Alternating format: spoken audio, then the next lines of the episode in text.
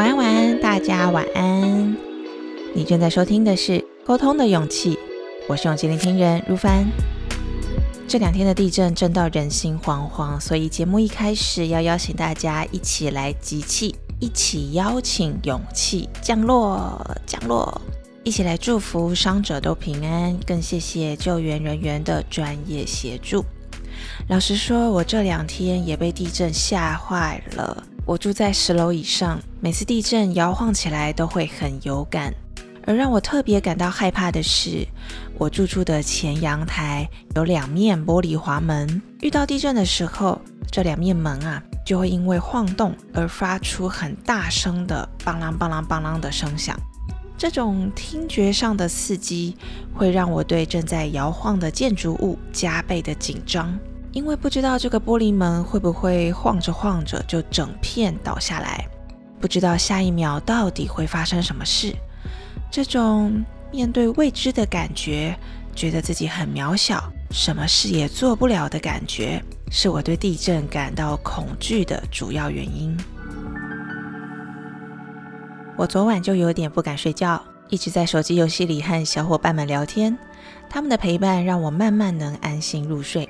而今天一大早呢，我也是赶快出门，不想待在家里，面对正在持续发生的地震和那两面一直邦啷邦啷邦啷响的玻璃门。傍晚，我则是鼓起勇气拨了一通电话给住在附近的朋友，小小声的问他，我能不能去他家躲一下，倾诉一下我的恐惧。结果呢，我一进他的家门就开始哭，把整个很不安、很害怕的情绪全部哭出来。我才发现。我内心的恐惧好像比我想象的还要大，但是面对未知，就算活在恐惧里也是没有帮助的。于是我试着冷静去思考，我能用什么方法来克服心里的恐惧呢？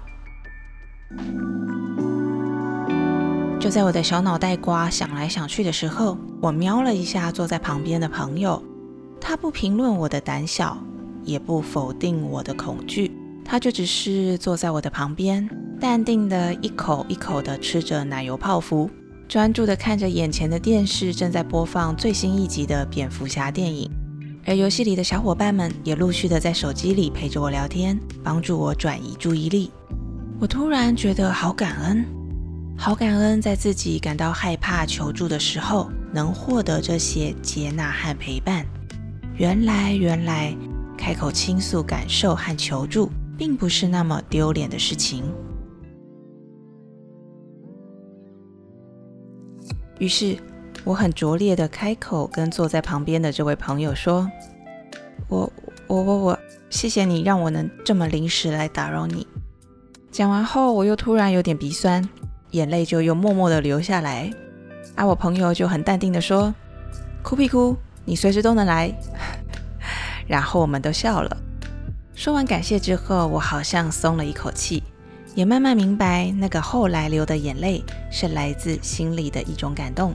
当我诚实的、发自内心的向对方表达感谢的同时，代表我知道对方是愿意帮助我的，我也知道自己是被对方在乎的，而我正在学习大方的接受对方的关怀，也可以说是我接受爱。也了解自己是被爱着的哦，一切都是因为爱啊！